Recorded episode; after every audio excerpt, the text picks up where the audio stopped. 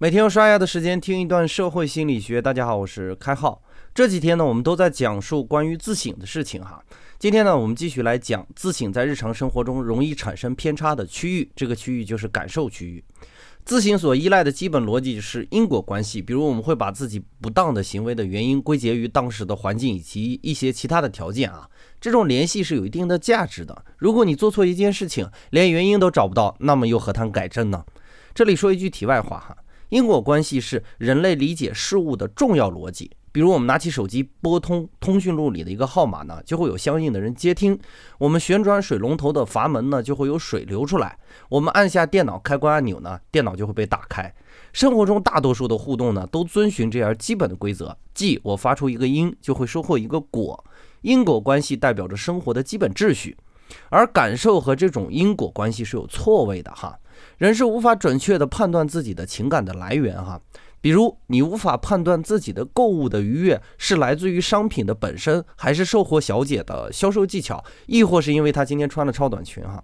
那么问题就出来了，如果我们以自省的方式去分析自己的感受，会得出怎样的结论呢？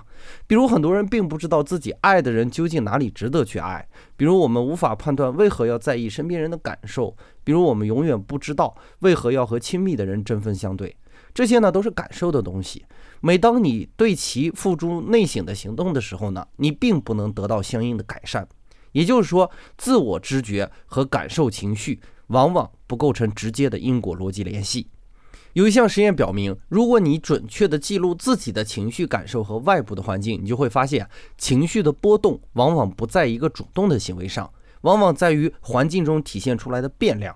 比如你昨天晚上没睡好呢，未必能导出你心情不佳。但是如果下雨呢，就会让你的情绪降低。我们通常所理解的图示呢，和实际上的情绪感受存在着巨大的错位哈。也就是说，我们试图从自我的角度去归纳自己情绪的变动，有可能是忽略了环境因素影响的哈。那么关于情绪感受的部分呢，就不能通过因果关系去推定，很多时候呢，只是变量导致的哈。无论如何，我们对过去的行为以及目前的想法进行内省，并不一定能得到自己感受的真正原因。实际情况也确实如此。